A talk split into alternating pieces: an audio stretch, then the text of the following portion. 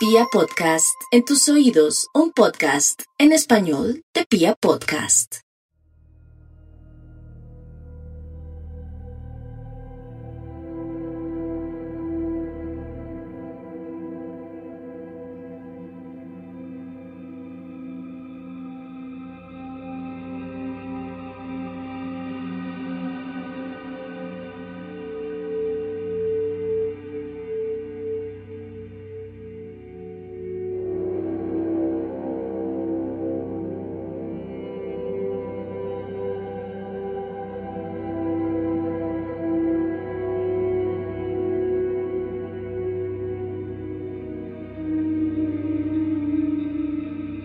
La desigualdad es un virus que se supo expandir alrededor del mundo entero para convertirse en una pandemia incontrolable que se instauró como el orden absoluto, como la bandera de lo correcto y lo del sentido común.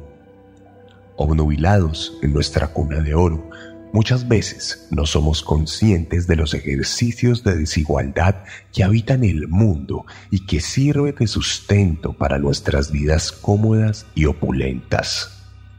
En realidad, solo percibimos la desigualdad cuando la sentimos desde la perspectiva del de abajo Bien podemos vivir con lujos y privilegios, pero cuando vemos a alguien que levita en la gloria de la estabilidad económica, sentimos el golpe de humildad que nos recuerda que aunque sobre el papel tengamos los mismos derechos, no tenemos los mismos obstáculos y no somos iguales de ninguna manera. Por supuesto, en ese orden de ideas, la desigualdad es un nido de odio, de resentimiento y de violencia. Por eso, cuando la psicopatía conoce a la desigualdad, el mal sabe gestarse como un hongo que se apodera de nuestro sistema nervioso y nos convierte en bestias insaciables de justicia aunque en este caso la justicia en sí misma no sea un pretexto para ser horribles. Bienvenidos y bienvenidas a la cuadragésimo tercera temporada de Serialmente, capítulo 117 de un podcast con contenido muy gráfico.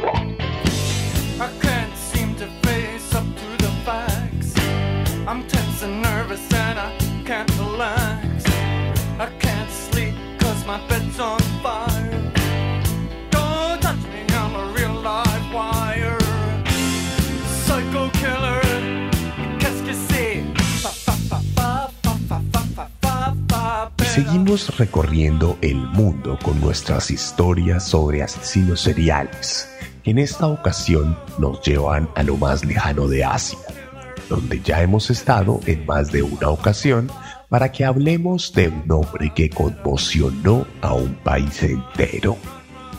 Hoy les voy a contar la historia de Jo Jong-shul, el asesino del impermeable.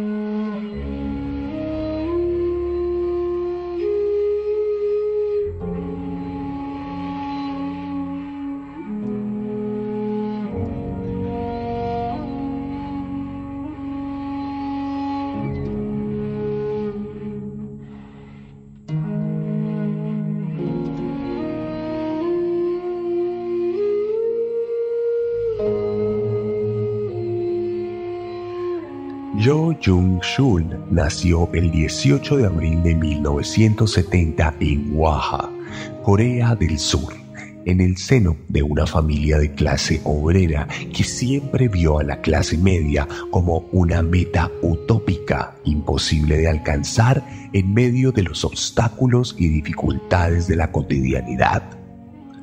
Como puede intuirse, Chul nació sin ser planeado por sus padres, quienes no contaban con la educación propia para planificar a sus hijos, lo que significó que desde su propia llegada al mundo fue entendido como una carga, como un castigo divino que venía para hacer que la comida escaseara aún más y la vida fuera más difícil. Incluso se dice que sus padres llegaron a contemplar asesinar al pequeño en sus primeros años, cuando se vieron en las dificultades económicas más agobiantes. Algo que su abuela aseguró que era mentira, pero que él siempre declaró como real. Pocos años después de que nació, y producto de las dificultades que trajo, los padres de Chul se divorciaron, por lo que el niño resultó viviendo con su abuela hasta que tuvo seis años, cuando se mudó a Seúl, la capital del país.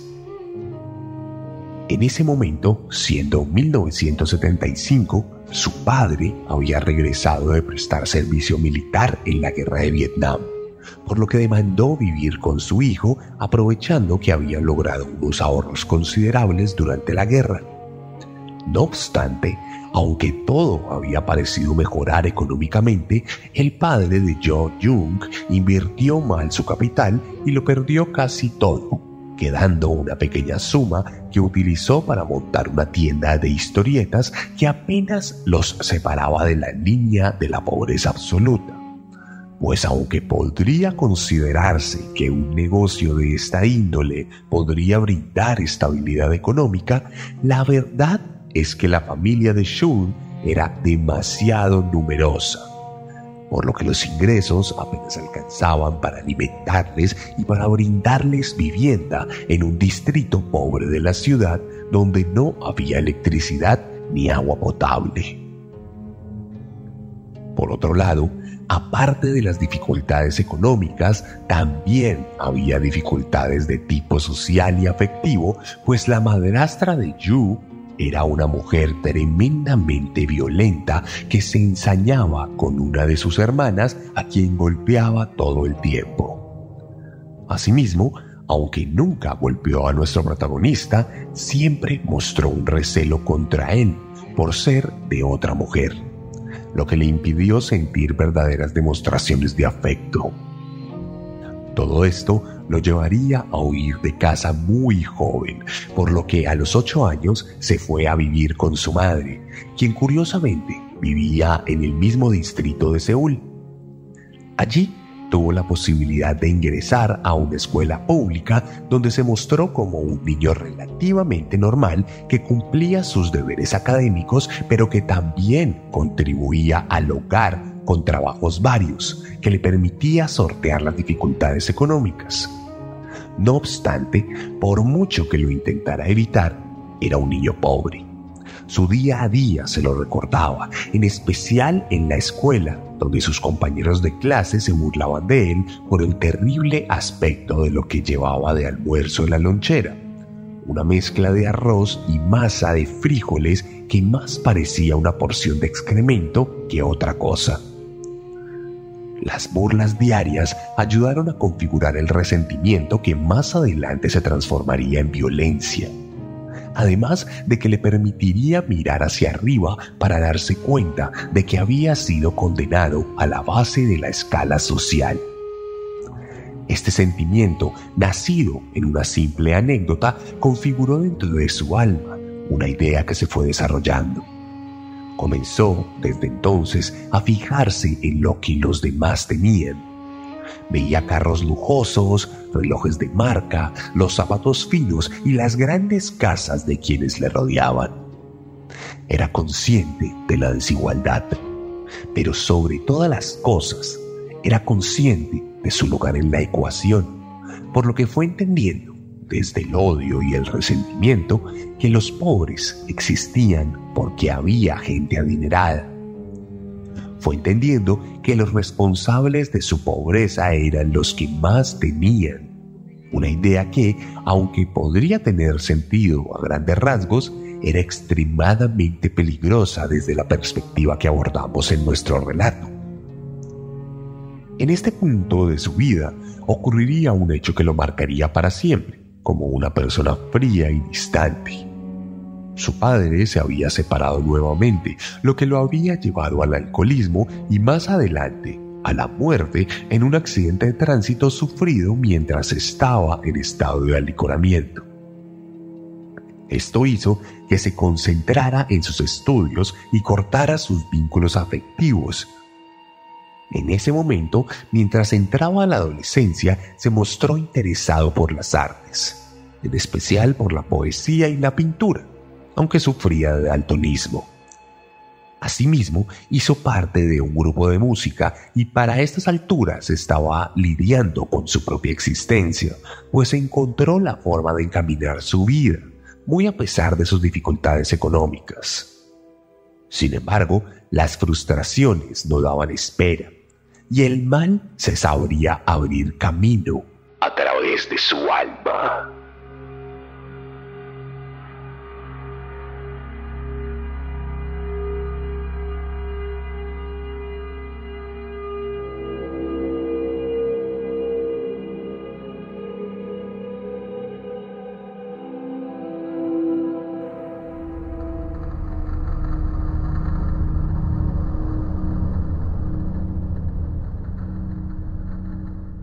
Entre los fanáticos de la historia, en especial de los asiduos seguidores de la Segunda Guerra Mundial, como yo, hay un chiste en el que se dice que cuando un hombre es rechazado de la escuela de artes, el infierno se desata sobre Polonia, tal como le pasó a Adolf Hitler, quien se convirtió en uno de los monstruos más grandes de la historia después de ser rechazado de la escuela de artes. Pues asimismo pasó con Yu Jong-shun, quien no consiguió entrar a la Escuela Pública de Artes en 1987 y nunca tuvo el dinero para pagarse una escuela privada, por lo que tuvo que decantarse por la secundaria técnica, lo que acentuó sus tremendos resentimientos y terminó por desviar su camino de disciplina y soledad. Fue entonces cuando decidió dañar todo su proceso y entregarse a la perdición adentrándose en el mundo del crimen en 1988 cuando cometió su primer delito, robándose una guitarra y una grabadora Sony de la casa de un vecino que había demostrado tener una mejor situación financiera. Este robo no fue cualquier cosa. Significó mucho en muchos sentidos. La vida le había negado el arte. Por eso se lo había robado amaba la música y quería seguir su relación con ella.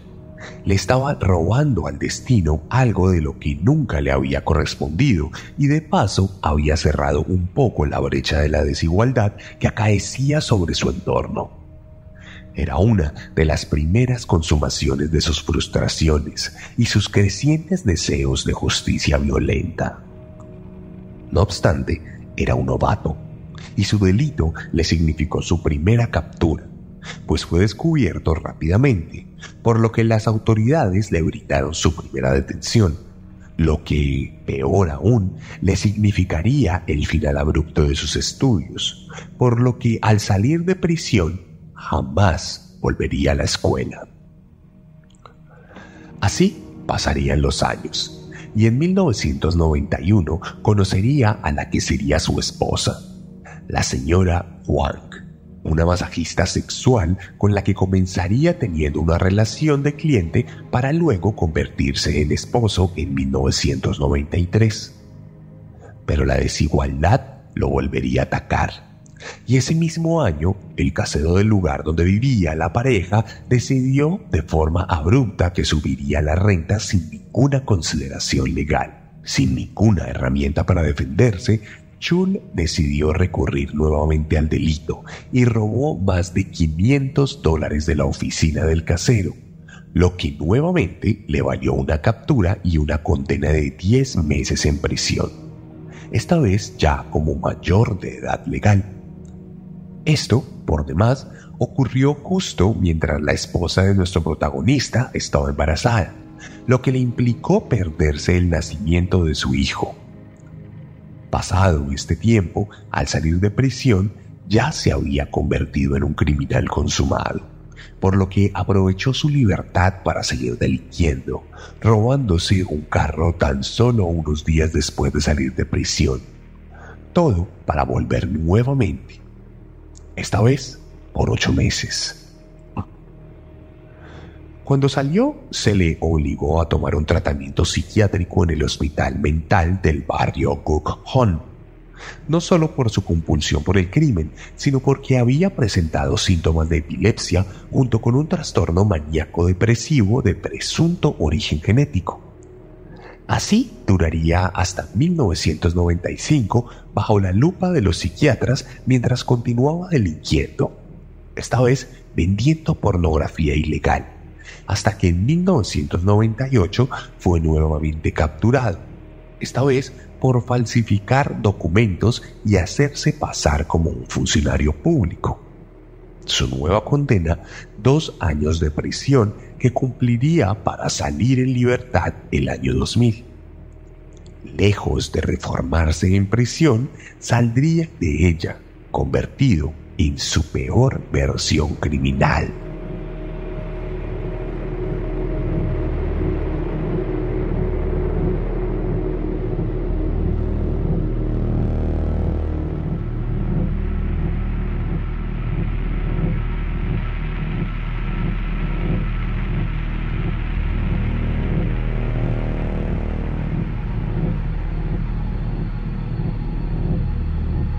Durante este camino delictivo, nuestro protagonista había logrado mantener vigente su relación. Aunque su esposa no aguantaba sus crímenes precisamente por amor, sino para mantener los privilegios económicos de las mismas. No obstante, en esta nueva salida de la cárcel, nuestro protagonista tomaría un nuevo camino oscuro y miserable en el destino del crimen. Esta vez Yu Jong-shul se convertiría en un violador y abusaría de una joven de 15 años. Esto ocurrió por un simple impulso carnal, lo que por demás le acarrearía el final de su matrimonio, pues su esposa no estaría dispuesta a aguantar el peor de los crímenes. Por eso se divorciaría formalmente de Shul, al tiempo que éste entraba nuevamente a prisión. Ese sería el punto de no retorno. Tras las rejas, el hombre pasaría su tiempo libre acumulando el resentimiento absoluto por los ricos, pero ahora, por cuenta de su separación, también sentiría resentimiento por las mujeres, en especial por las masajistas como su esposa. Además, debido a la naturaleza de sus crímenes, se le impidió recibir visitas, lo que lo sumió en una depresión severa que asumió con ira y resentimiento. La única forma que tenía para entretenerse era leyendo. El programa de la biblioteca de la prisión le brindaba la posibilidad de tomar un libro semanal. Así que empezó a leer sobre otros psicópatas y fue cuando encontró la biografía de Young Du Young, un asesino en serie que un par de años atrás había acabado con la vida de nueve millonarios, a quienes abiertamente había matado en búsqueda de una macabra justicia social sin justificación real. Este componente teórico sería el último ingrediente que necesitaba nuestro protagonista para consolidar y encaminar su odio violento hacia la figura del homicidio. Por lo que, mientras purgaba su condena, comenzaría también a fraguar su plan definitivo, el de emular a aquel hombre que le había enseñado cómo entender su propio odio por la desigualdad y por la riqueza acumulada. Entonces, Solo le quedó esperar a que llegara la fecha de su nueva liberación. Y en septiembre de 2003 nació siendo solitario, lo que le brindó la posibilidad de escudriñar en su propio cerebro para entender cómo reaccionaría ante el estímulo de matar personas. Para eso, sintió que necesitaba habituarse a la violencia, por lo que comenzó a matar perros callejeros a manera de experimentación Primero lo hizo con sus propias manos, pero lo encontró muy difícil y engorroso, algo que lo dejaba muy expuesto a los errores. Luego decidió utilizar armas cortopunzantes, pero se dio cuenta que el desastre que dejaban era demasiado engorroso, lo que le daba lugar también a evidencias indeseadas entonces optó por utilizar objetos contundentes como bates y más adelante martillos, lo cual lo dejó satisfecho al darse cuenta que los cráneos de los perros cedían fácilmente ante los embates de violencia y sus daños no dejaban grandes huellas sangrientas, lo que le resultó perfecto, pero sobre todo satisfactorio. Entonces el camino de muerte comenzaría.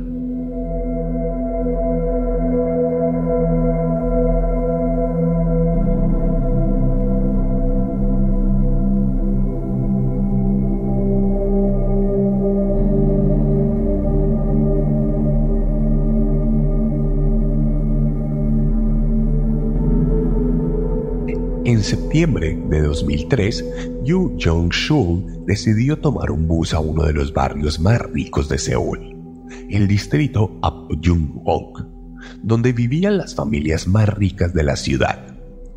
Allí se adentró en una iglesia para identificar a los vecinos que vivían en las casas más grandes y llamativas, por lo que comenzó el acecho en el que pudo identificar una que no tuviera una seguridad considerable.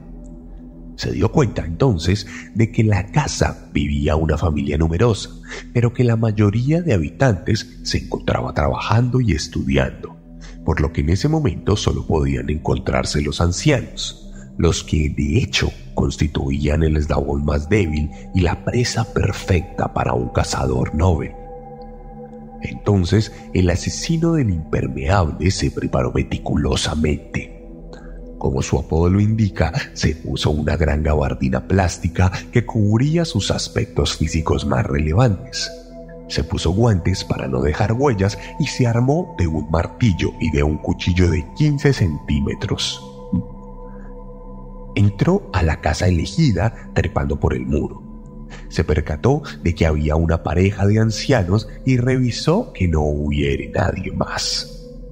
Luego acorraló a los ancianos en su habitación y se abalanzó sobre el hombre de 72 años, quien recibió una puñalada certera en la garganta y se desangró frente a los ojos de su esposa, quien comenzó a gritar desaforada.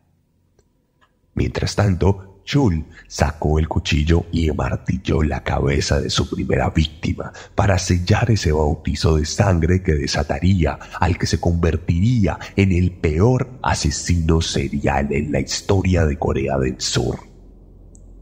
Minutos después se cobraría a su segunda víctima, quien había quedado estupefacta al frente del cadáver de su esposo, por lo que seguramente no sintió nada cuando el martillo cayó sobre la parte posterior de su cabeza. Acto seguido, cerró el cuarto con llave, tomó una toalla, se limpió los rastros de sangre de sus víctimas y salió de casa. Sin embargo, en el jardín se dio cuenta que había dejado el cuchillo, por lo que volvió y tumbó la puerta a patadas para recuperarlo. Viendo que había alterado la escena más de lo que hubiera querido, decidió duplicar su apuesta y revolvió la ropa de los armarios para dar la impresión de que se trataba de un robo. En ese momento comenzaría la carrera de muerte del psicópata. Menos de un mes después, el 9 de octubre, asesinó a los habitantes de una casa a martillazos, cobrándose la vida de una mujer de 85 años una de 60 y a un hombre de 35 años. Algunas de estas víctimas fueron encontradas con más de 10 martillazos en su cabeza pulverizada. Una semana después, el asesino del impermeable atacaría nuevamente, en el famoso distrito de Gangnam, donde bajo el mismo modus operandi asesinó a la señora Yu, de 69 años, luego de arrastrarla desde el jardín hasta el interior de la casa. Tal como lo hizo en las anteriores ocasiones, limpió sus huellas de la escena, se secó la sangre con una toalla y desperdigó las pertenencias de las víctimas para hacerlo ver como un robo, aunque en ninguna ocasión se llevó ningún elemento de valor del lugar, por lo que las autoridades comenzaban a descartar el hurto como móvil. El 18 de noviembre sería la fecha del siguiente crimen. Esta vez entraría a otra mansión que en ese momento estaba habitada por el dueño de la casa, un multimillonario de 87 años que había contratado a una ama de llaves de 53 que en ese momento se encontraba con un bebé de pocos meses. El hombre los arrinconó en la habitación principal, donde pulverizó el cráneo del anciano ante los ojos aterrados de la mujer que cargaba al bebé. Entonces tomó al infante lo puso al lado del cadáver y lo cubrió con una sábana para luego atacar a la mujer y asesinarla. En medio de la maldad irrefutable del sujeto, una pequeña luz de piedad se asomó, pues no fue capaz de hacerle daño alguno al bebé, probablemente porque su perfil no estaba vinculado al origen del odio y el resentimiento del psicópata. No obstante, esta luz se extinguió cuando este hombre Corrió la casa y encontró una caja fuerte que intentó abrir, cortándose severamente en el proceso, provocando una hemorragia que manchó de su propia sangre todo el salón, lo que le hizo entrar en pánico, pues sabía que podía ser identificado con una prueba de ADN, por lo que decidió incendiar todo el recinto sin importar que el bebé muriera calcinado en el proceso. Este crimen, sin lugar a dudas, constituiría uno de los grandes errores de nuestro protagonista, pues en el proceso desordenado del mismo terminaría siendo captado por una cámara de seguridad llamando la atención de las autoridades fuertemente. Entonces, la casa comenzaría.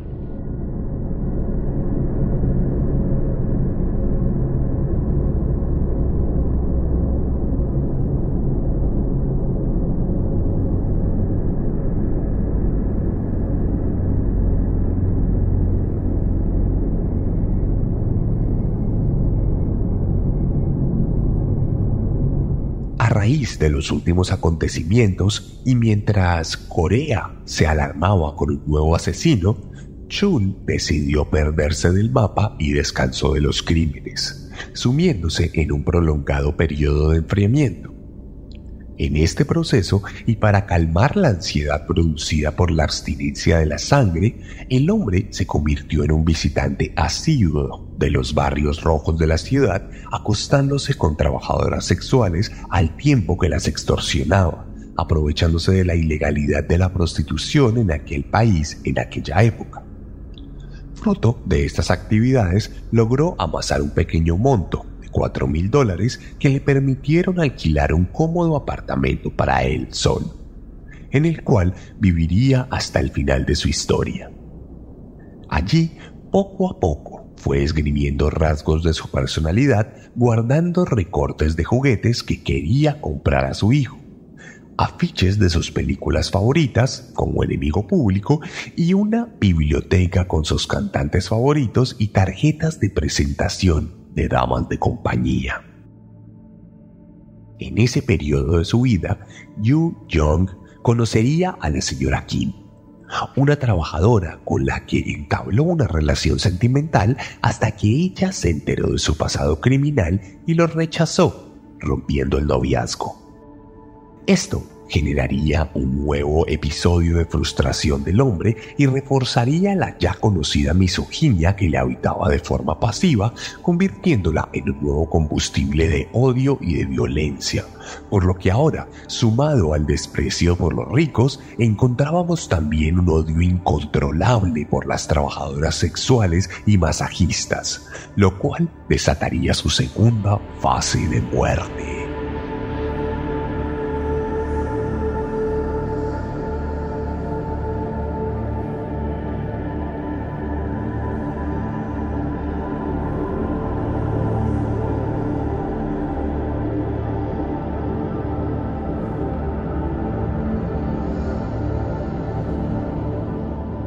Como bien hemos visto y sabido en serialmente, las trabajadoras sexuales son las víctimas más vulnerables de un asesino, dada su condición extralegal y su falta de entorno familiar. Por eso, en esta fase, el hombre pudo darse gusto eligiendo a sus víctimas sin ninguna presión. Por lo general las contrataba para evaluarlas y siempre buscaba a que se parecieran a aquella mujer que lo rechazó de manera que pudiera asesinarla a ella de forma simbólica. El 6 de febrero de 2004 acabaría con la vida de una mujer de 25 años, apuñalándola cinco veces en plena calle sin que nadie hiciera nada por defenderla el 5 de marzo contrataría a una dama de compañía a su departamento, a la cual asesinó a martillazos para luego mutilarla y descuartizarla, dividiéndola en 18 partes, las cuales se enterró en una montaña cercana a la ciudad. Este nuevo modus operandi le resultó tremendamente satisfactorio pues la desaparición de las mujeres no levantaba ninguna sospecha en nadie, y el hecho de que fueran a su casa le brindaba la tranquilidad y el tiempo de actuar con frialdad, a tal punto que se dice que algunas de ellas llegaron a ser canibalizadas parcialmente en el proceso de descuartizamiento, tal como el mismo asesino lo indicaría al relatar que le gustaba consumir el hígado de sus víctimas. En este punto y durante la primera mitad de 2004, 10 mujeres fueron asesinadas a martillazos, decapitadas y descuartizadas para luego ser enterradas en distintos lugares de la ciudad. Todas asistieron voluntariamente al departamento del asesino del impermeable y nadie nunca jamás preguntó por ellas. Sabemos que ninguna de las víctimas fue abusada, pues el hombre temía ser identificado por el ADN, por lo que podemos encontrar orden en su caos mental asesino.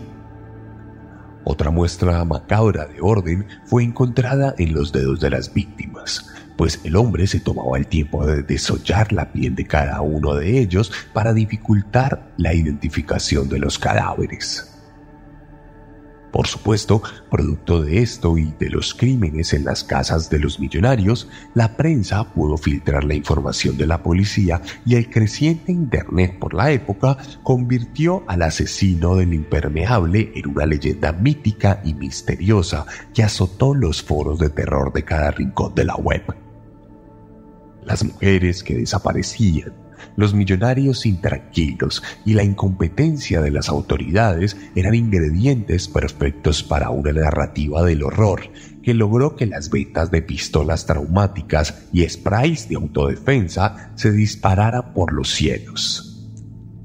Además, ese mismo año se lanzaría la famosísima película Memories of Murder, lo que hizo que la sociedad tuviera un miedo colectivo por la figura del asesino serial, despertando todo tipo de sensaciones. Todo esto a la vez que contribuía a inmortalizar a nuestro protagonista. También ayudó a que la policía pusiera sus máximos esfuerzos, algo que tarde o temprano terminaría en el fin del asesino del impermeable.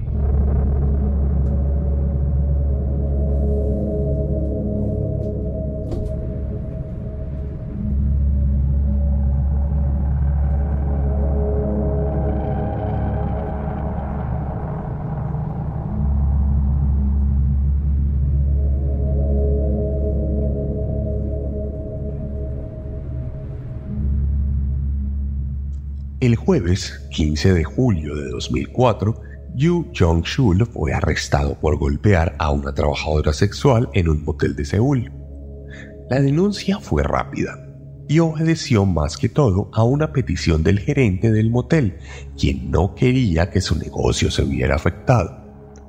Por esta razón, cuando los agentes capturaron a Chul, no tenían ni idea de quién se trataba realmente, por lo que lo trataron sin ninguna precaución, lo que permitió que éste escapara durante el interrogatorio luego de fingir un ataque de epilepsia. El psicópata huyó de su madre, donde se refugió durante unas pocas horas antes de que los mismos proxenetas y prostitutas que extorsionó meses atrás se unieran para perseguirlo y le brindaran información clasificada a la policía, que le permitió cotejar algunos de los casos del asesinato ya expuestos. Para ese momento, y con Chul todavía prófugo, la policía logró identificar un número telefónico que se repetía constantemente entre las llamadas que los proxenetas recibían para dispensar a las trabajadoras. Ese número, curiosamente, correspondía también al hombre que habían capturado horas atrás y según los registros también estaba relacionado con los servicios contratados que atendieron las mujeres que luego desaparecerían.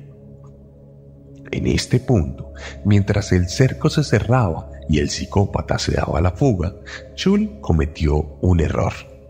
Planeó otro asesinato tan solo un día después de su captura.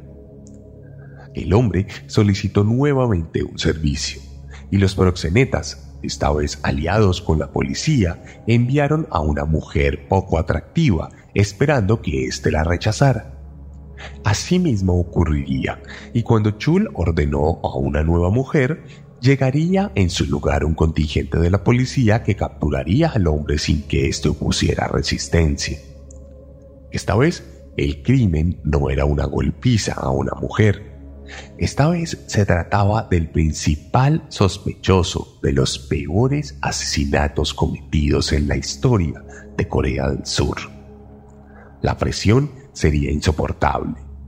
A tan solo un par de horas de su captura, Chul ya había confesado todos sus crímenes dentro de su calabozo.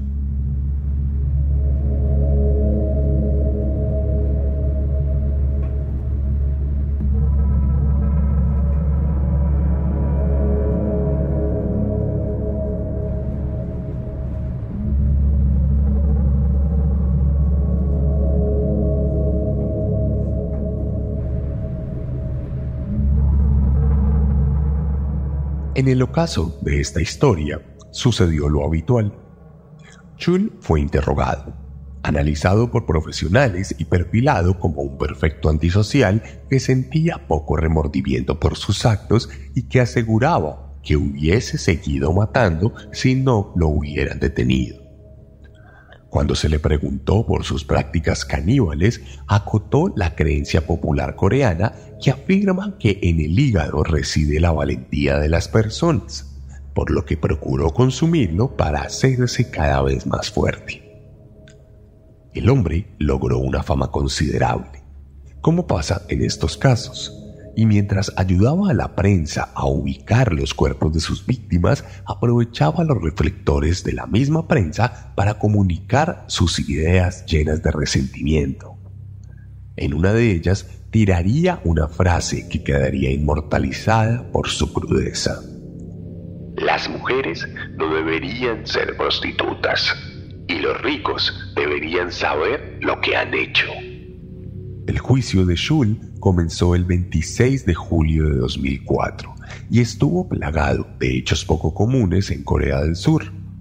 Algunas madres de las víctimas trataron de golpearle por lo que la policía terminó violentándolas en el proceso causando indignación nacional. Tres días después, el asesino se declaró en huelga de hambre y decidió dejar de cooperar. Un par de meses después, decidió volver a hablar y contó todo ante los medios de comunicación, llegando incluso a asegurar que había matado a más personas por las que se le había sindicado. Días después de esto, intentó atacar a los jueces, saltándose una de las vallas del juzgado y un mes después de esto intentó suicidarse en su celda, pero los guardias lo impidieron. Al final de todo, el 29 de noviembre de 2004, Yu Jong-shul fue declarado culpable y sentenciado a pena de muerte por el asesinato de un total de 20 personas. En Corea, la pena de muerte, aunque es legal, no se había llevado a cabo desde hacía muchísimos años. Incluso algunas personas pedían que fuera abolida, pero gracias a este caso se mantuvo en vigor. En el momento de su condena, Schul se limitó a decir lo siguiente. Mis acciones no pueden justificarse. Si viviésemos en una sociedad donde las personas como yo pudiesen vivir una buena vida, no habría otro Yu Jong-shul. Estoy agradecido por la solicitud de pena de muerte de los fiscales. Estaré arrepentido de lo que he hecho hasta que muera. Desde entonces, Yu Jong-shul vive en el corredor de la muerte, esperando a que se haga efectiva su condena. Esto no ha pasado en casi 20 años y el hombre ha visto en el espejo cómo se ha convertido progresivamente en un anciano como los que asesinó. La zozobra y la incertidumbre sobre su destino final lo acecharán por el resto de sus días.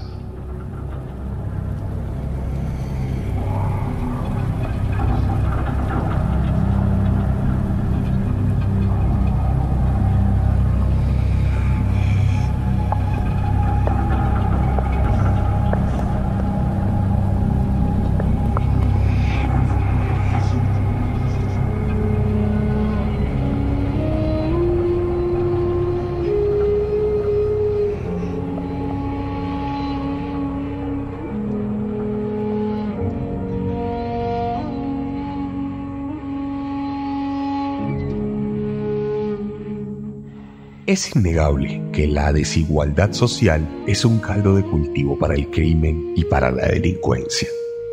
Sin lugar a dudas, las dinámicas de pobreza y de miseria contribuyen a la disrupción de la paz y de la legalidad. No obstante, sería injusto con la fe en la humanidad pensar que esta es una razón justificable a la hora de explicar la maldad. El mundo es un lugar desigual la pobreza pulula en nuestras sociedades y sin embargo las historias de maldad, de asesinato y de crimen son estadísticamente minúsculas. Las historias de honestidad y de superación y de bondad son la regla general en nuestras sociedades populares, plagadas de historias de amor propio, de respeto y de mucha tenacidad aunque se enmarque en las coyunturas sociales en muchas ocasiones, la verdad es que el mal tendrá siempre unas connotaciones mucho más complejas y particulares.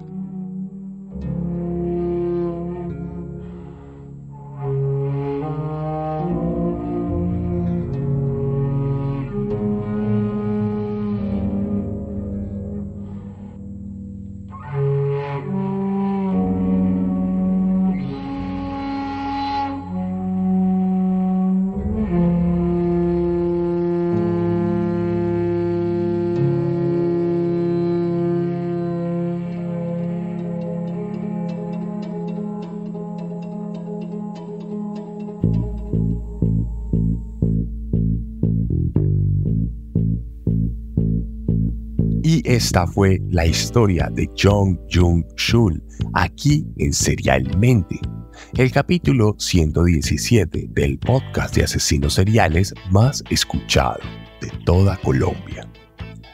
Si me escucharon la voz un poquito rara en este capítulo es porque lo estoy grabando desde una habitación de hotel en Quebec. No pude traer mi habitual equipo de grabación y además estoy un poquito enfermo, entonces mi voz está un poco distinta, pero no quería faltar a esta cita con ustedes, que son lo más importante de Serialmente. Recuerden por demás que si les gusta mi forma de narrar, les va a encantar mi forma de escribir.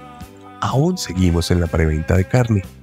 Esta preventa durará dos capítulos más y ya luego entraremos a hacer los envíos y volverán a precio full.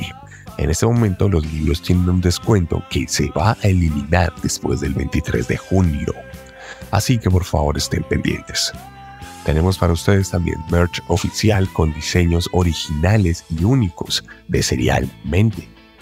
Y tenemos para ustedes toda una gama de contenidos en mis redes sociales.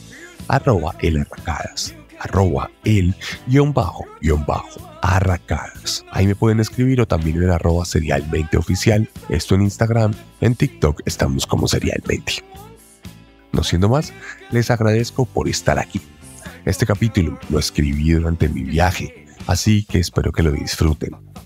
Escribiré otro y trataré de escribir uno en la siguiente semana. Gracias por estar ahí. Sin ustedes, serialmente no existiría. No siendo más, nos escuchamos la próxima semana con un nuevo monstruo. Porque recuerden que siempre podemos ser.